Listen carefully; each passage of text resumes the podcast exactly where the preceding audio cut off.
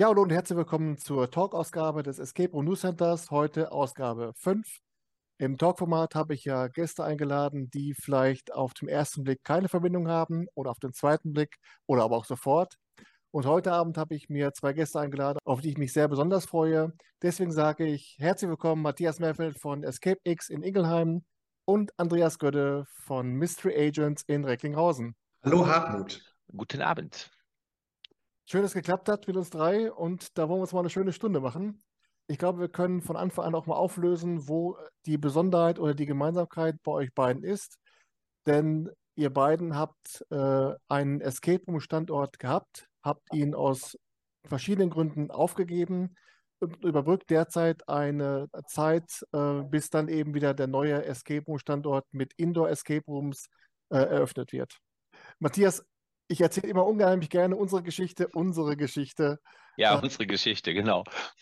Natürlich, natürlich werde ich immer gefragt, wie bist du denn zum Escape gekommen? Und ich bin zum Escape gekommen über einen Escape Room, der dann nachher geschlossen war, denn ich habe meine Frau romantisch zum Candlelight-Dinner am Valentinstag ausgeführt und zwar im Restaurant von Matthias in Delbrück-Westenholz. Und damals hast du ja damals noch deinen Standort dort gehabt. Und äh, durch den Begriff Escape Room, der an der Wand stand, habe ich dann, mich dann ein bisschen reingefuchst, habe dann im Gespräch mit dir mal rausgefunden, was es eigentlich mit Escape Rooms auf sich hat. Und seitdem hat es mich gepackt. So war das. Ja, und ähm, das ist jetzt, äh, lass mich raten, sieben Jahre, nee, sechs Jahre her, ähm, dass du bei uns mindestens, ne, sechs Jahre, vielleicht sogar tatsächlich sieben Jahre, dass du bei uns äh, im, im, im Restaurant gewesen bist und hast es leider nicht geschafft, einen unserer beiden Räume zu spielen, die wir da hatten, weil äh, wir, bevor du zukommen wolltest, die beiden Sachen schon geschlossen hatten. Genau, ja. Ich war 30, glaube ich, muss also vor sechs Jahren gewesen sein. Ähm, ähm, Wahnsinn. Und da ging es ja weiter bei dir, äh, dass es dann am Standort in Wiesbaden weiterging, auch mit Räumen, die zum Teil in Delbrück-Westenholz schon vorhanden waren, also in, Vini, in Vino Veritas und Heritage. Und dann kam ja auch noch das Siegel der Tempelritter mit dazu, ein Raum, der in Westenholz schon geplant war. Wie kam es dann dazu, dass du auch den Standort in Wiesbaden damals äh, dicht machen musstest? Äh, äh, okay, in drei Sätzen. Wir sind äh, damals ja in Wiesbaden gestartet, zusammen mit meinem Bruder und seiner Freundin als äh, Vierer-Kombo quasi. Und meine Frau und ich waren ja zu dem Zeitpunkt noch in Nordrhein-Westfalen. Und äh, als mein Bruder dann ein Jahr später ausgestiegen ist aus dem Projekt und wir uns entschieden haben, das Hotel in Delbrück zu verkaufen und nach Wiesbaden zu gehen, hatten wir eigentlich nicht vor, den Standort zu schließen. Wir sind dann aber in Ingelheim gelandet und Ingelheim ist zwar auch Rhein-Main-Gebiet, aber ich sag mal, ähnlich wie man vielleicht von, keine Ahnung, äh, Düsseldorf nach Köln ist auch keine Entfernung, ne? Aber in Düsseldorf wohnen und mal für zwei Räume gerade nach Köln fahren, ja, ich weiß nicht, ob das lohnt. Ähm, und dann kam halt Corona hinzu ähm, und die Kombination aus allem, mein Bruder raus, Personal zu finden, Corona geschlossen, acht Monate, äh, haben wir uns dann entschieden, Wiesbaden äh, abzugeben und äh, beziehungsweise zu schließen. Andreas, bei euch war es ja so, dass im äh, Juni 2020 der Standort auf dem Zechengelände, auf dem ehemaligen Zechengelände geschlossen wurde. Würdest du sagen, das war eine Art Reaktion auf den Lockdown oder welche Punkte kamen da bei euch zusammen? Das war definitiv eine Reaktion auf den Lockdown. Ähm, erschwert wurde die Situation dadurch, dass unser Vermieter leider nicht bereit war, uns irgendwie entgegenzukommen finanziell. Und da setzte bei mir ja so eine unternehmerische Sicherungsmechanik ein, die dazu führte, dass ich gedacht habe, äh, lieber kein Geld mehr weiter verbrennen, ähm, ohne zu wissen, dass irgendwann wieder Geld hineinkommt. Äh, wir ziehen hier einen Schlussstrich, egal wie schmerzhaft das ist. Und äh, seither haben wir viele Tränen vergossen. Wir haben innerhalb kürzester Zeit äh, unseren Standort aufgelöst, alles herausgeholt, alles eingelagert dabei ist leider auch viel zu Bruch gegangen. Das war sicherlich äh, der wichtigste Aspekt, der zu der ja, zu dem Ende unseres Standorts geführt hat. Ähm, zwei weitere Aspekte kamen hinzu. Ähm, der eine war vielleicht äh, eigentlich der eher positivere, denn Fakt ist, wir hätten an diesem Standort nicht weiter wachsen können.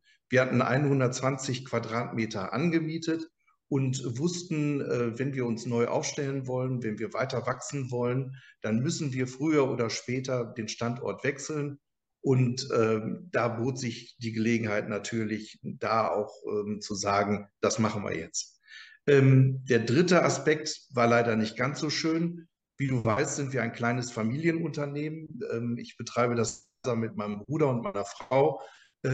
Und die größte Stärke ist auch leider größte Schwäche bei so einer Art von Unternehmen, nämlich die Familie. Da ist leider sehr viel Zeit und Energie abgeflossen äh, für die Pflege meiner Eltern. Und ähm, ja, äh, da, das war sicherlich ein weiterer Aspekt, weswegen wir den Standort dann geschlossen haben. Und ja, irgendwie, es schmerzt immer noch. Ja, ähm, ohne jetzt da zu sehr ins Detail zu gehen, aber war dann auch so dieser familiäre Aspekt der Punkt, warum es dann bei euch an der, an der Idee der breiten Straße gescheitert ist? Weil die breite Straße wird wahrscheinlich dann bei euch in Recklinghausen die, die Fußgängerzone sein oder ist das so? Ja, ähm, die Idee mit der breiten Straße war die, dass die breite Straße in Recklinghausen ähm, leider sehr ja, verloren hat. Das war in den 70ern und 80ern die Einkaufsstraße schlechthin und äh, wird jetzt geprägt durch massiven Leerstand. Und äh, damals war unsere Vorstellung, äh, wenn wir hier ein gutes, passendes Ladenlokal finden könnten, könnten wir zum einen dem Standort Recklinghausen ein wenig auf die Hilfe mit einem spannenden äh, Konzept und wir können äh, womöglich auch äh, günstig eine tolle Immobilie bieten. Äh, das klang für uns alles sehr, sehr verlockend und das ist unser großes Ziel. Und in der Tat, äh, Hartmut, du sagtest es gerade, ähm, ja, da spielten dann meine Eltern leider nicht so ganz mit und äh, da mussten wir das dann leider aufschieben. Jetzt sind wir wieder auf der Suche und sind optimistisch. Ähm, es kommen ständig ähm, auch Ideen von außen auf uns zu. Äh, da haben irgendwelche Leute, die bei uns mal gespielt haben, davon gehört, wir suchen eine neue Immobilie. Äh, aber wir haben auch selbst zwei Makler eingeschaltet ähm, inzwischen, die für uns die Augen offen halten. Ich bin gespannt und optimistisch, dass es weitergeht. Ähm, Matthias, an eurem Standort, wie war das seinerzeit, als ihr den Standort in Wiesbaden geschlossen habt? Gab es dann auch sofort von euch Bestrebungen, anschließend sofort nahtlos an einem anderen Standort weiterzumachen? Ich weiß, es gab ja mal diese Idee, äh, diese tolle Idee mit von dem Gutenberg-Raum in dieser äh, Buchhandlung. Ähm, kannst du mal so die erste Situation nach, dem, nach der Schließung des Standorts beschreiben, äh, wie es da bei euch weiterging? Ähm, äh, also tatsächlich ist es so, dass mit der Schließung des Raums in Wiesbaden ähm, äh, die Überlegungen für den Escape-Raum hier in Ingelheim längst fortgeschritten waren. Also wir haben das parallel vorangetrieben. Wir haben ja 2019 äh, hier ein innerstädtisches Weingut gekauft, also ein ehemaliges Weingut. Das ist dann zwischenzeitlich anders genutzt worden. Ähm, und wie das sich für ein ordentliches Weingut gehört, ist da auch ein schöner Gewölbekeller. Ähm, und wir haben tatsächlich äh, einen Nutzungsänderungsantrag für den Gewölbekeller und den äh, ebenerdigen Vorraum gestellt, äh, haben den auch genehmigt bekommen und äh, dürfen da jetzt einen Escape-Raum reinbauen. Ähm, sogar in der Form für uns äh, schon wirklich positiv, weil die, der Brandschutzbeauftragte der, des, der Feuerwehr als auch der Sachbearbeiter des Bauamtes standen beide in dem Raum unten drin und haben beide, nachdem wir sehr intensiv besprochen haben, wie wir so einen Escape-Raum durchführen, haben sie zum Beispiel auf den zweiten Rettungsweg verzichtet. Und insofern sehen war das, äh, haben wir den, diesen Nutzungsänderungsantrag bereits seit, lass mich lügen, äh, ich glaube Februar, März letzten Jahres, Mai letzten Jahres irgendwie so, also Anfang 21. Ähm, und haben auch letztes Jahr schon angefangen, den Raum entsprechend ähm, auszuräumen und ähm, von unserem ähm, Elektriker oder Elektrofirma äh, vorbereiten zu lassen. Muss aber zugeben, dass ich seitdem nicht weitergekommen bin ähm, und das im Moment ein brachliegendes Projekt ist. Ja. Und ähm, also die, die Geschichte wird eine Gutenberg-Geschichte werden. Wir haben ja mit unseren Online-Games so eine Trilogie angefangen. Die erste, der erste Teil dieser Trilogie äh, läuft halt in unseren äh, Avatarius Online-Games, Point-and-Click-Games. Und der zweite Teil äh, wird dann in unserem Gewölbekeller irgendwann stattfinden.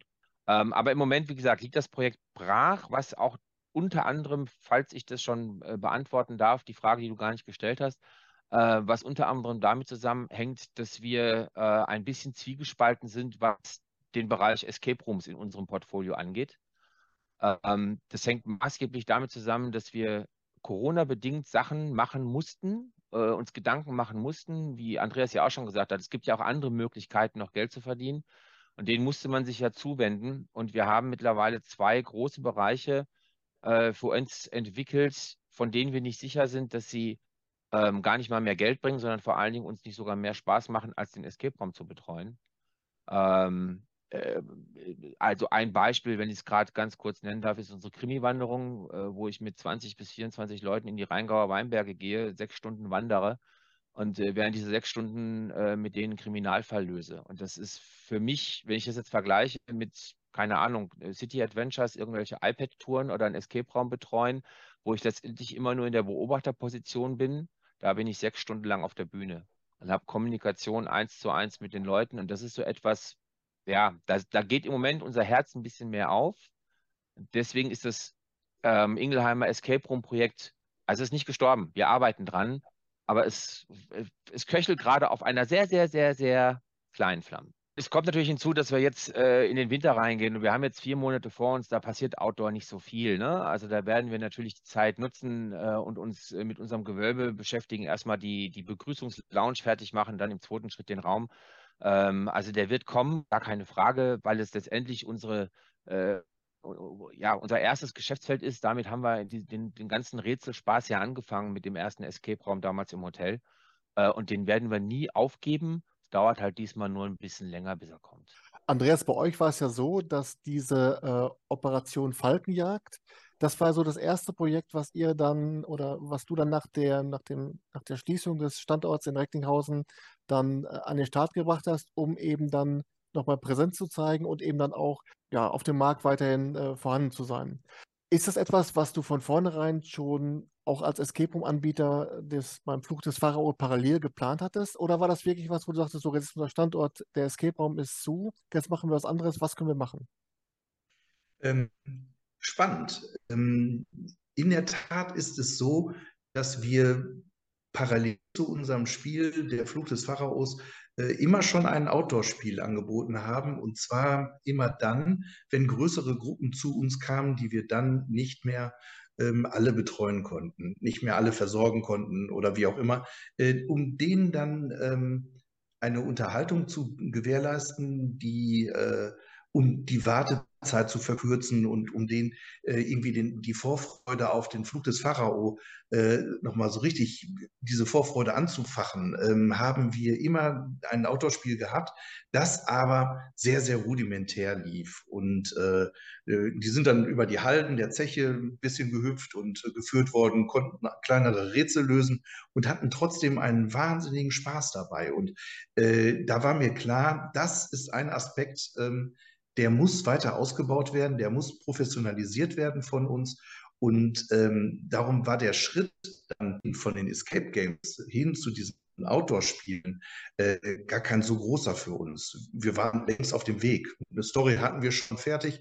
Äh, wir hatten die Kooperation schon angefangen mit Adventure Box äh, in Karlsruhe, respektive in Münster. Und äh, wir wussten genau, ähm, was wir aus der Falkenjagd, die in Münster ähm, ähm, anders heißt, nämlich Fuchsjagd. Fast hätte ich es vergessen. äh, die sich speziell an die Zielgruppe von Kindern richtet, zwischen 9 und 13 Jahren. Äh, da war uns nicht bewusst, was wir damit anstoßen würden, wenn wir das auf den Markt bringen würden. Noemi von der Adventure Box hatte uns zwar gewarnt, äh, das könnte einschlagen wie eine Bombe. Ähm, ganz so war es dann in Recklinghausen vielleicht nicht. Wir haben äh, werbetechnisch auch ein wenig auf die Bremse gedrückt äh, und das nicht zu groß an die Glocke gehängt, ähm, einfach damit wir Zeit und äh, Ressourcen da freischaufeln konnten, um das überhaupt machen zu können. Letztendlich ist uns, glaube ich, ein Outdoor-Spiel geglückt ähm, für Kinder, das ähm, einfach brillant ist. Ähm, die Eltern sind zufrieden, äh, wir haben Spaß dabei, die Kinder zu betreuen, ähm, die immer begeistert sind, komischerweise. Der nächste Schritt war dann Tormentarius, das Elixier des Lebens, ebenfalls ähm, basierend auf einer Grundidee der Münsteraner, ähm, das Spiel heißt bei der Adventure Box äh, das Elixier der Macht. Wir haben das komplett überarbeitet. Lediglich die Rätselstruktur ist geblieben. Wir haben neue Videos gedreht ähm, mit, mit äh, super lustigen Schauspielern. Äh, wir haben ähm, die Audiodateien komplett überarbeitet und die Story dramatisch ähm, ja, mit, mit Schwung und einigen ähm, Wendungen versehen. Und äh, das ist unser neues, naja, aus der Not geborenes äh, Zugpferd. Ähm, da wollen wir hoffen, dass das selbst in der Weihnachtszeit, äh, Matthias, auch deinen Befürchtungen zum Trotz, ähm, gehen wir davon aus, dass das äh, in der dunklen Jahreszeit ebenfalls gut funktionieren wird, weil es eben in der Altstadt von Recklinghausen stattfindet. Und selbst wenn es kalt werden sollte oder die Leute Durst haben, äh, sind die da in der Lage, überall an jeder Ecke einkehren zu können, das Spiel kurz zu unterbrechen und dann weitermachen zu können. Ähm, jetzt mal kurz zu Tormentarius. Du sagst gerade, das wäre von Adventurebox Münster, Elixier der Macht, äh, adaptiert, dann aber auch stark äh, überarbeitet, aber schon auf die lokalen geschichtlichen Ereignisse in Recklinghausen. Ist doch richtig, ne? Wir haben das Ganze zusätzlich noch untermauert, nicht nur mit dieser historischen Geschichte, die dahinter liegt, äh, die auch an Dramatik zunimmt und ähm, den, den Spielern einen Einblick gewährt ähm, in das Leben des Mittelalters. Da kommt obendrauf noch eine ordentliche Prise Magie und Alchemie vor allem und äh, Hexenverfolgung, alles so Themen, die da mit hineinspielen, äh, bis hin eben, wie der Name schon sagt, Elixier des Lebens, sprich Unsterblichkeit und ewiges Leben. Äh, da wollen wir auf jeden Fall weiterarbeiten und äh, weiter unsere Spieler ähm, an uns binden. Alles immer unter dem der großen Dachmarke der Mystery Agents. Ähm, da sind wir besonders stolz drauf, dass wir sehr, sehr früh damit angefangen haben, ähm, dem, dem Ganzen ja ein, ein Korsett zu geben, nämlich die Mystery Agency, äh, die Agenten entsendet, um mysteriöse Fälle zu untersuchen. Äh, das bietet uns ein, ein ja, eine Hauptgeschichte, aus der wir ganz viele Fäden rausnehmen können, um weitere Geschichten fortspinnen zu können. Und ähm, das ist eine unserer Stärken und die leben wir jetzt prall aus. Und da ist es eigentlich sogar egal, ob Outdoor oder Indoor. Ähm, und da, Matthias, du sagtest ja gerade, dir fehlt da der Kontakt zu den Spielern. Ähm, genau das ist der Punkt, weswegen wir da aktiver werden wollen, damit der Spielleiter die Möglichkeit hat, die Spieler da abzuholen, wo sie sind und ähm, denen auf jeden Fall einen Mehrwert zu geben und ähm, eine andere Art von Spiel zu ermöglichen, als wenn das einfach nur ähm, Tablet-basiert wäre. Ähm, Matthias, ich habe jetzt die Zahl nicht mehr ganz im Kopf, aber du hast gesagt, äh, ihr hattet jetzt 30 oder 32 von diesen äh, Krimitouren in den Weinbergen. Du hast dann Dieses Jahr. dieses Jahr, ja, und du hast alle dann äh, selbst geführt. Mein, normalerweise machen das Silke und ich immer zusammen. Manchmal sind auch die Kinder dabei. Das ist so, immer so ein bisschen so Familien-Quality-Time. Ne? Wir gehen bei gutem Wetter in die Rheingauer Weinberge, äh, quatschen mit netten Leuten, ähm, äh, trinken Wein, essen gutes Essen und werden dafür bezahlt. So. Gibt schlechtere Jobbeschreibungen, muss ich sagen, auch in der Branche. Ähm, und tatsächlich ist es so, dass die 32 Touren, also bis auf eine, die meine Frau geleitet hat, äh, also 31 Touren habe ich gemacht, genau. Ja. Und wie groß ist dann die Gruppe, die dann äh, da mitwandert? Also es geht nicht unter 15, äh, respektive 15 Le Leute müssen bezahlen. Wenn die dann nur zu 12 kommen, ist das dann halt wieder eine andere Sache. Aber unter 15 Person Teilnehmern haben wir es dieses Jahr äh, nicht durchgeführt, was natürlich auch äh, geschuldet ist, dass wir unseren äh, Gastronomiepartnern im Rheingau natürlich äh, eine gewisse äh, gewissen Mindestumsatz äh, gewährleisten wollen, wenn die zum Beispiel extra für uns früher aufmachen am Weinprobierstand oder so. Und wenn du da mit fünf Leuten kommst, das macht denen dann auch gar keinen Spaß. Also es müssen auch schon so 15, 12, 15 Leute mindestens sein. Äh, wir hatten im Schnitt über alle Touren dieses Jahr ähm, 18 Teilnehmer pro Tour. Äh, es gibt also eine Anzahl X an Stationen und pro Station nähert man sich immer dann der Auflösung des Krimifalls. Also ist dann praktisch, muss man an den, an den Orten, die ihr als Wandergruppe ähm, anlauft, müssen da Beweise gesammelt werden oder nein, nein, Fragen gestellt Nein, oder wie nein. läuft das? Ähm, also die- das ist so, dass ja, das ist so, dass relativ einfach. Wir haben äh, eine, ein, ein, zwei unterschiedliche Touren mit zwei sehr schönen Kriminalfällen. So. Ähm, und äh, am, am Startort, wo es ein Glas Wein oder ein Glas Sekt gibt, äh, wird erstmal eingewiesen, warum die Leute eigentlich da sind und werden in zwei Gruppen eingeteilt. Die einen haben andere Möglichkeiten und Befähigungen als die anderen. Ähm, und jeden Stop, den wir machen, entspricht einem Tag Ermittlungen. Und pro Tag Ermittlungen, ja, mal so viel Zeit ist das ja gar nicht, kann halt jede Ermittlungsgruppe immer einen Auftrag abarbeiten. So, dann sagt eine Ermittlungsgruppe, hör mal zu, wir würden gerne den Zeugen befragen. Schreibe ich auf, Zeuge Müller befragen. Die andere Gruppe sagt, ja, wir würden gerne Spuren suchen. Ah, okay, Spuren suchen am Tatort. Und gemeinsam sagen sie noch, ja, und wir wollten noch bei der Bank nochmal nachfragen, wie es denn mit den finanziellen Verhältnissen steht von bla bla bla. Okay, drei Aufträge, wir laufen weiter. Am nächsten Stop, ein Tag ist ja jetzt rum, präsentiere ich zu den drei Aufträgen die Ergebnisse. Sag Mhm. also, was der Zeuge gesagt hat, was die Spurensuche ergeben hat, was die Bank gesagt hat, etc. Ähm, und mit diesen Informationen überlegen sich dann die Gruppen, gegebenenfalls gibt es auch schriftliche Unterlagen, und mit diesen äh, Informationen überlegen sich dann die Gruppen, okay, was machen wir jetzt damit? Wie können wir denn jetzt weitermachen? Ähm, und geben neue Aufträge. Und das wird auch miteinander natürlich diskutiert. Das ist nicht Gruppe A gegen Gruppe B, sondern diese beiden Ermittlungsgruppen laufen ja gemeinsam, ermitteln mit mir zusammen diesen Fall. Ähm, und nach insgesamt sechs Stunden und zwischen 10 und 13 Stops, das hängt immer ein bisschen davon ab, wie schnell die dann auch den richtigen Weg finden, ähm, ist der Fall dann am Ende gelöst. Also was wir immer schaffen ist, der Fall wird gelöst. Es gibt auch ein, immer ein definiertes Ende. Es ist also nicht so, dass da irgendwie gemutmaßt wird, ja, wir glauben jetzt, der Mörder ist XY und ich sage dann, nee, war ABC, sondern es gibt ein definiertes Ende, es gibt ein Erfolgserlebnis ähm, und die Leute gehen ganz zum Schluss nach Hause mit der Erkenntnis, ja, oh, wir haben den Fall gelöst. Ähm, aber jetzt mal gefragt, ähm, diese Fälle sind aber ohne Lokalbezug. Das heißt, man muss jetzt, das kann man praktisch, du könntest Fall A auch auf Tour B erzählen oder wenn Andreas jetzt sagen Nein. würde, ach so, Nein. Die sind tatsächlich Lokalbezug, weil sie auch ein bisschen äh, komplexer sind. Also wir haben schon ähm, Informationen in die, in die Örtlichkeiten teilweise eingebettet. Man findet äh, Informationen zu irgendwelchen Lokalsachen vor Ort. In Eltville geht es um den Tod eines Patriarchen einer Eltwiller Sektdynastie. Da gibt es dann auch eine entsprechende Webseite zu ähm, Hintergrundinformationen, die zu Eltville auch passen. Ähm, also das ist natürlich schon Lokalkolorit und es äh, spielt immer im Weinmilieu.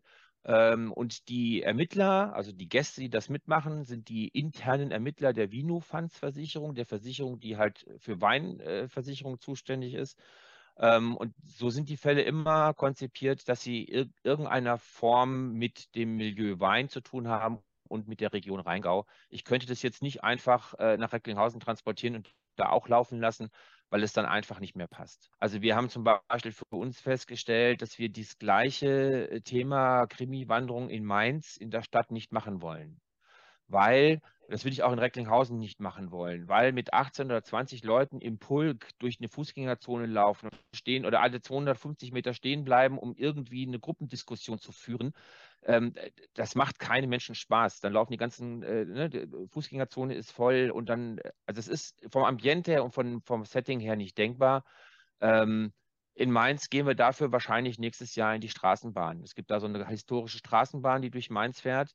Und die werden, da sind wir jetzt gerade dabei, ein, die Krimi-Wanderung, das Prinzip der Krimi-Wanderung eben in diese Tram reinzusetzen und damit 50 bis 70 Leuten das in Mainz mit der Straßenbahn zu machen da macht halt Wanderung keinen Spaß. Aber in so einer alten Originalstraßenbahn von 1950 oder so hat das wieder einen anderen Charakter. Und das war euch wahrscheinlich auch, Andreas, wichtig, dass eben dann nicht die, sei es die Kinder oder auch die Erwachsenen, nicht einfach nur stur mit dem iPad durch die Stadt rennen, sondern eben auch diese Interaktion auch weitergegeben ist, weil das einfach dann auch für die, die es leiten, auch dann viel mehr Spaß macht. Ne? Absolut.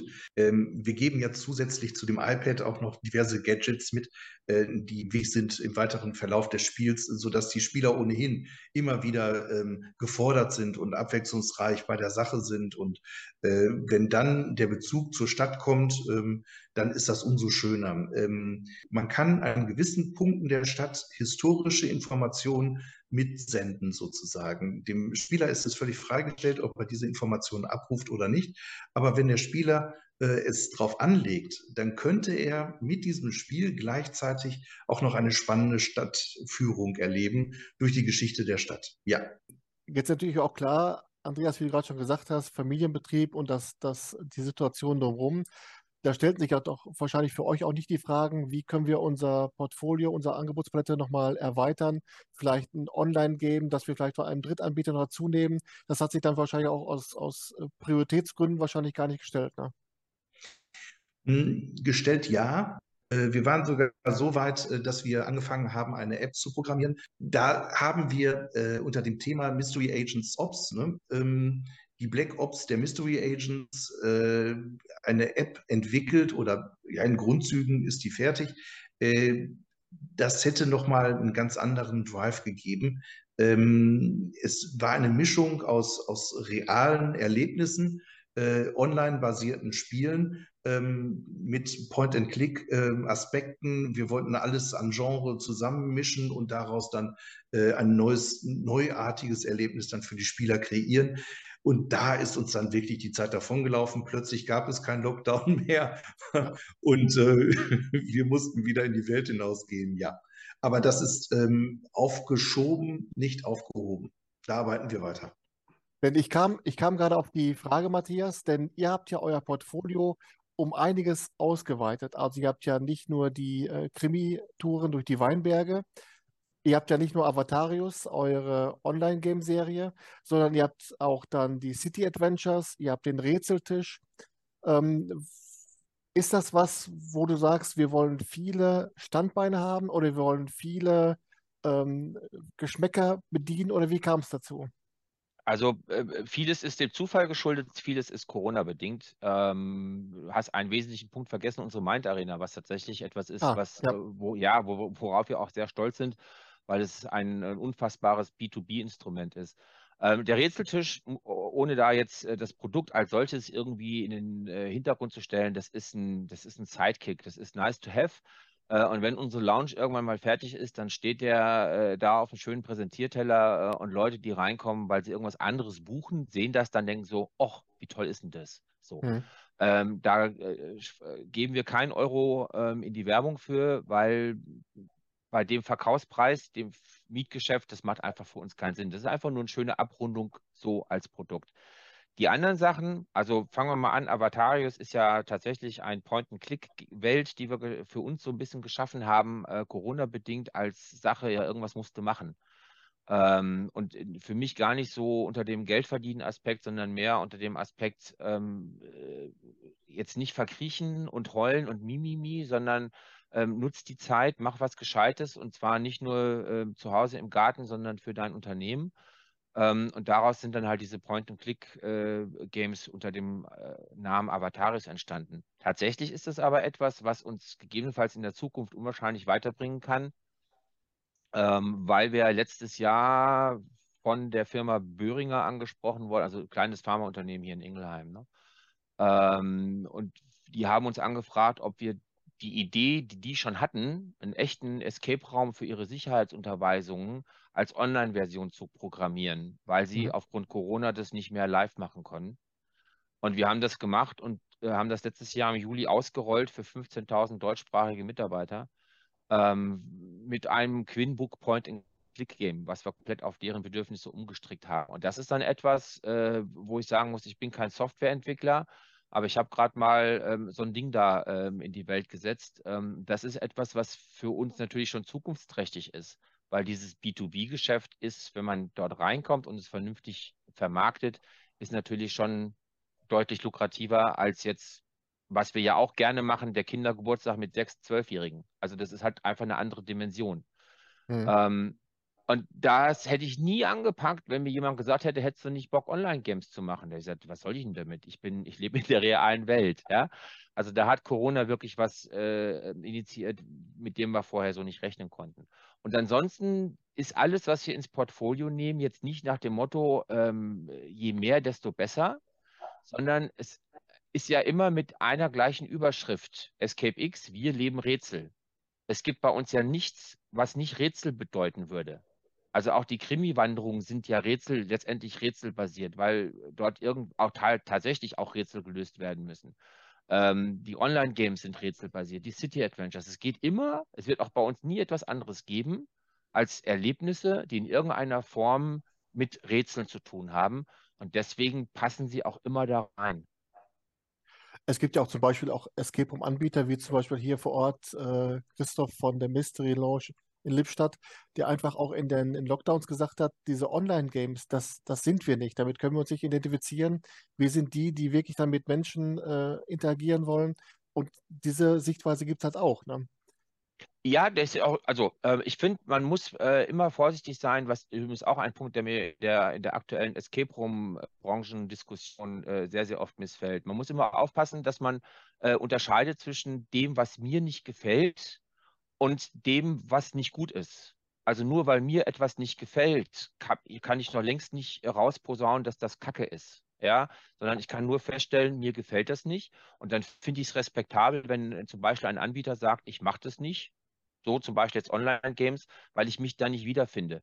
Ähm, letztendlich ist es besser, weil ein Kunde merkt irgendwann, dass, ne, ob du jetzt dafür brennst oder ob du nicht dafür brennst. Ähm, und dann lieber Finger von etwas lassen, was man nicht, äh, wo man sich nicht identifizieren mit kann. Das macht schon Sinn. Ja. Ähm, jetzt kommen wir mal zu so einem kleinen Ausblick in die, in die Zukunft, denn ich will ja auch dann, dass es dann ah, dass es bei euch weitergeht. Ähm, Andreas, du hast gerade schon angesprochen, ähm, ich habe es bei Facebook gesehen, ihr habt äh, so einen Aufruf gemacht, dass ihr halt eine Immobilie sucht, 100 bis 200 Quadratmeter, mit dem kleinen Hinweis, äh, gerne auch eine Spielhalle. Hat das, hat das planungsrechtliche Gründe, dass du sagst, eine Spielhalle ist dann planungsrechtlich genauso wie ein Escape Room zu sehen? Das heißt, ich muss mir da bauordnungsbehördlich und planungsrechtlich keine Gedanken machen? Ja, das ist sicherlich ähm, die richtige Antwort. Ähm, wobei ähm, Spielhallen auch in der Regel gut gelegen sind, äh, in der Regel ähm, große Flächen bieten und in der Regel Schandflecken darstellen, die die Stadt weghaben möchte. Jetzt hast du eben gesagt, ähm, ein negativer Punkt am Standort in dem Vorort von Recklinghausen auf dem Zechengelände war, dass ihr keine Möglichkeit hattet, euch äh, bei 120 Quadratmeter war es, glaube ich, euch zu erweitern. Wenn ich jetzt aber lese, dass ihr jetzt 100 bis 200 Quadratmeter sucht, wäre es doch eigentlich besser, wenn ihr jetzt 200 bis 300 sucht oder erstmal sagst du erstmal klein anfangen wieder. Nein, ähm, wir haben aber ein Konzept in der Schublade liegen, das äh, die Möglichkeiten bietet, auch äh, bei kleineren äh, Immobilien das so miteinander zu verknüpfen, ähm, dass wir mehrere Standorte innerhalb der Altstadt von Recklinghausen beispielsweise äh, betreiben könnten und äh, trotzdem noch diese Dachmarke Mystery Agency äh, hervorragend darüber stülpen können, sodass die Spieler sehen, das ist alles aus einem Guss und äh, das macht Sinn, dass da unterschiedliche äh, Standorte angesteuert werden müssen von den Spielern.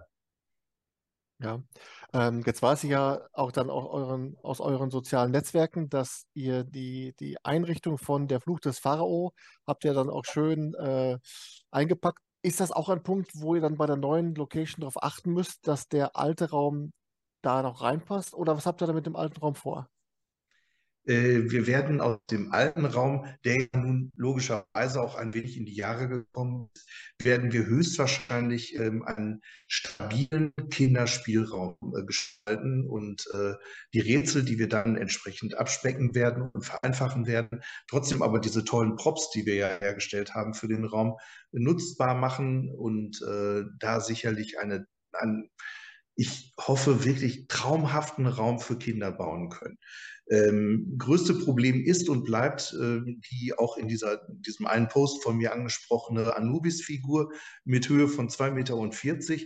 Äh, da ist uns ähm, beim Bau dieser Figur irgendwie naja, die Dimension aus dem Auge geraten und ähm, äh, die Spitzen ähm, des Anubis, die reichten, also ich glaube, das war nur fünf Zentimeter bis zur Decke. Ja, da werden wir darauf achten, dass wenn dieses Ägypten-Thema, und das wollen wir, wenn dieses Ägypten-Thema wieder verwirklicht werden soll, dann äh, müssen wir darauf achten, dass Anubis da einen guten Platz hat.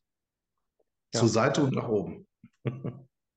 und ich weiß ja auch, dass du ein mit deiner, mit deiner Frau auch ein begeisterter Selbstspieler und viel, ein Vielspieler bist, ist ja auch so, dass du dann auch schon mal so guckst, dir mal, mal Ideen holst und äh, oder hast du auch schon bestimmte Konzepte, die du neben diesem Ägypten-Kinderraum dann mit einbauen willst? Oder wartest du erstmal ab, was die Location hergibt und dann legst du los? Ähm, es läuft darauf hinaus, dass wir das alte Konzept vom Flug des Pharaos für die Kinder nutzen werden ähm, und das neue Konzept für den Flug des Pharao, äh, die Erwachsenenversion sozusagen, die wird äh, einen neuen Aspekt beinhalten, den ich aber, da bitte ich um Verständnis, äh, noch nicht verraten werde. Und wenn es nach meinen Visionen geht, dann ähm, haben die Spieler da auf jeden Fall einen Wow-Effekt und einen Aha-Effekt, äh, weil das ein Spiel ist, äh, das so noch nicht. Also ich habe es noch nicht gespielt und äh, auch noch nicht irgendwo anders entdeckt. Nein, es geht mir selten darum, ähm, woanders zu gucken, was kann man da adaptieren oder, oder äh, um es jetzt böse auszudrücken, was kann man da klauen, sondern ähm, im Gegenteil, ich gucke, was gibt es und was kann ich machen, was es da draußen noch nicht gibt. Ja, ähm, bei dir, Matthias, war natürlich klar, der Gewölbekeller gab natürlich das Thema schon vor, ne? oder wie war das bei dir? Ähm, ja, boah, gab er das Thema vor, weiß ich gar nicht. Also tatsächlich ist es so, dass wir, ähm, dass, dass wir schon in Mainz ja überlegt hatten, dieses Gutenberg-Thema, weil ich meine, wo kann man Gutenberg besser vermarkten als in Mainz ne? oder in Eltville, wo er ja auch gelebt hat. Ähm, dass wir da ja schon eben diese Buchhandlung nebendran und machen wollten, so als Gutenberg-Buchhandlung. Ähm, und dann war klar, als es mit Mainz nicht funktioniert und wir eben dieses Weingut hier haben, dass ich das Thema nicht loslasse, weil ich habe ja das Thema jetzt schon angefangen mit den Online-Games. Und warum soll ich jetzt versuchen, ein neues Thema irgendwie aufzubauen, wenn ich die Geschichte, ich habe alle drei Teile im Kopf. Also ich, es ist auch vollkommen egal, ob die real existieren oder ob ich drei Online-Games daraus mache. Dieser Dreiteiler ist in meinem Kopf ja schon fertig. Da macht es überhaupt keinen Sinn, ein anderes Thema anzufangen. Deswegen war das schon klar, dass das da reinkommt. Ähm, und da wir hier nur Platz für einen Raum haben, stellt sich die Frage für mich auch gar nicht, jetzt irgendwas anderes zu suchen, wenn im Prinzip, also die Rätsel habe ich zwar noch nicht und das Setting noch nicht, aber die Geschichte ist halt da. Also kommt die auch da unten rein. Jetzt würde ganz kurz helfen, äh, eure Mind Arena, das ist ein Konzept, was dann zu den Leuten nach Hause kommt? Oder kann das dann für, für Betriebsfeiern, für. Nee, das ist, ja, ja, das ist, das ist schon mobil. Also wir haben das mittlerweile als mobiles Set äh, gebaut. Ähm, eigentlich ist das ein stationärer Rätselraum für 36 Leute, die in sechs Teams gegeneinander antreten. Also immer Maximum, ne? das können ja auch weniger sein ähm, und die an sechs unterschiedlichen Rätselstationen zehn Minuten Zeit haben, Rätsel zu lösen. Und dann gehen die halt im Kreis an jeder Station vorbei. Nach 90 Minuten haben die vergleichbare Ergebnisse, was für, was für als Battle halt interessant ist. Du hast halt einen Sieger und einen Verlierer. Es ist halt ähm, 90 Minuten Highfly, äh, Brainstorming und äh, Mind Arena. Der Begriff ist schon echt gut gewählt, ähm, weil die Leute danach auch echt fertig sind. Ähm, und ist aber unter Teambuilding-Aspekten auch wirklich äh, sehr nett äh, weil da sehr, sehr viel Interaktion zwischen den Leuten einfach passiert. Ähm, wir würden das gerne wieder stationär bauen, so wie wir es damals in Delbrück im Hotel hatten, wie wir es auch in Wiesbaden hatten. Ähm, aber anders als, weiß ich nicht, vielleicht im Ruhrgebiet mag die Immobilien- oder die Mietsituation im Gewerbebereich vielleicht ansatzweise tendenziell ein bisschen besser sein, kann ich nicht beurteilen. Hier kriegst du nichts. Also wir haben, wir suchen seit zwei Jahren nach, äh, es ist mir vollkommen egal, ob es eine schöne Gastronomiefläche wäre oder eine Halle, die man äh, umwidmen kann oder sonst irgendwas. Du kriegst einfach nichts. Es gibt mhm. nichts. Und damit sind wir im Moment tatsächlich nur mobil unterwegs. Äh, auf der anderen Seite brauchen wir für die Durchführung äh, einen Raum, der mindestens 60 Quadratmeter Größe hat. Schöner sind 80 oder 100. Und fast jedes Unternehmen, was uns bucht für diese Mind Arena, hat irgendwo einen Seminarraum oder einen Konferenzraum oder sonst irgendwas, der groß genug ist. Also insofern gesehen geht das schon. Und das wäre dann auch was, wo dann andere Anbieter sagen könnten, Mensch, Matthias hört sich gut an, würde ich ganz gerne auch bei mir mit aufnehmen oder warst du, nee, das wäre dann wieder zu viel Aufwand für dich? Ähm, also ähm, macht aus verschiedenen Gründen keinen Sinn, weil die, das Spiel an sich müsste man über Meinolf quasi lizenzieren, wenn man das wollte, weil das einfach sein Kind ist. Er hat es entwickelt, der hat da die Rechte dran. Ähm, und ähm, ich, äh, würde jedem Kollegen, der das macht, äh, das, das habe ich auch mit Meinung so abgesprochen, jeder Kollege, äh, der das macht und der zum Beispiel wissen wollte, äh, wie wir denn die mobilen Koffer gebaut haben, kann gerne zu mir kommen, kann die sich angucken, kann sich alles aufschreiben, genau notieren, um zu gucken, was man besser machen kann. Das erste Kind ist ja immer das, äh, oder nicht das Kind nicht, aber ne, man baut ja immer dreimal, ne, sagt man ja. Ne? Und äh, wir haben jetzt das erste Mal mobil gebaut, das zweite Mal wird es mit Sicherheit besser. Also da kann der Kollege gerne zu mir kommen, sich alles anschauen. Ja. Und wie würdest du äh, das einschätzen? Wie viele Prozentpunkte ist äh, deine Lust, an dem Raum weiterzubauen, nach diesem unfassbar guten Talk gestiegen? An dem äh, Escape-Raum, äh, also die Lust war vorher schon da. Und ähm, ich weiß, äh, dass äh, wenn ich jetzt äh, irgendwann mal dich anrufen würde und würde sagen, hör mal zu, ich brauche eine Testgruppe, dass du wahrscheinlich, bevor ich deine Nummer gewählt habe, auf telepathischem Wege schon vor meiner Tür stehst und geklingelt hast. Auf jeden Fall. Ja, ja. Insofern gesehen, ähm, sei sicher, der Anruf wird irgendwann kommen. Ich komme auch mit dem Zug, da kann ich ein bisschen von dem Wein trinken. ja, sehr gerne, sehr gerne. Ähm, Andreas, äh, du hast gerade gesagt, dieses Mystery Agent, Mystery Agency äh, Thema ist so ein Überthema. Ist es dann auch so, dass du auch in einer neuen Location, dass praktisch dann die Gruppe reinkommt und dann sofort dieses äh, Agentur-Agency-Feeling hat? Und was, was macht das aus? Ja, äh, wir sind ähm, wir, wir haben von Anfang an in diesen Dimensionen gedacht und wollten von Anfang an dieses Feeling vermitteln. Ein Spieler, der zu uns kam, der sollte erkennen, äh, wir sind eine irgendwie komische, schräge Geheimdienstorganisation, die zwar mit staatlichen oder überstaatlichen, interstaatlichen Mitteln finanziert wird, ähm, die aber an Dingen arbeitet, von denen die Öffentlichkeit überhaupt keine Ahnung hat. Da muss ein Ermittlerteam in ein UFO eindringen, um dort eine Mission zu absolvieren. Ähm, das wird so weitergehen. Ähm, wir werden, im Grunde sind wir gut zu vergleichen mit äh, den, den X-Akte äh, Themen und ähm, auf diesem Gebiet werden wir auch weiter voranschreiten, ja. Wunderbar. Jetzt habe ich gerade schon gesagt, Andreas, du bist ja auch ein viel, oft und gerne Spieler. Denn, denn jetzt kommt die äh, letzte Frage des Interviews, die ominöse nach einem Geheimtipp. Bei dir, Andreas, würde ich ganz gerne anfangen. Matthias, danke auch an dich. Ein Escape Room in Deutschland, der euch beim Spielen positiv überrascht hat, hat und wo ihr sagen würdet, dieser Raum hat wesentlich mehr Aufmerksamkeit verdient. Deswegen, Andreas, würde ich gerne bei dir anfangen. Dein Geheimtipp bitte jetzt. Mein Geheimtipp ist und bleibt äh, der Löwe von Münster. Äh, das ist ein mobiler Escape Room von Matthias Hecking ersonnen und äh, betreut und gebaut und äh, vermarktet. Äh, da schlägt in mir das Historikerherz auch entsprechend hoch, ähm, dass jemand es gewagt hat, ein Thema aufzugreifen, das sowohl historisch korrekt dargestellt ist, als auch ähm, in die neue Zeit ähm, passt und geholt wurde. Äh, da werden moralische Themen aufgearbeitet. Ähm, die Schüler oder Jugendlichen, die diesen Raum spielen, äh, natürlich auch die Erwachsenen, die diesen Raum spielen, ähm, kommen in ein moralisches Dilemma äh, viel mehr will ich gar nicht verraten. Fakt ist, dieser Raum verdient auf jeden Fall Unterstützung und äh, den Besuch von jedem Enthusiasten, weil ich der Meinung bin, dass dort gezeigt wird, dass Escape Rooms nicht immer nur Spaß machen müssen und nicht immer nur äh, Freude bereiten müssen, sondern dass auch ähm, Escape Rooms in der Lage sind, ernsthafte und gute Themen an den Mann zu bringen, auf eine Art und Weise, wie das kein Geschichtsbuch kann. Ja, Matthias, jetzt hast du ähm, lange Zeit gehabt, noch ein bisschen zu überlegen. Jetzt bitte dein Geheimtipp.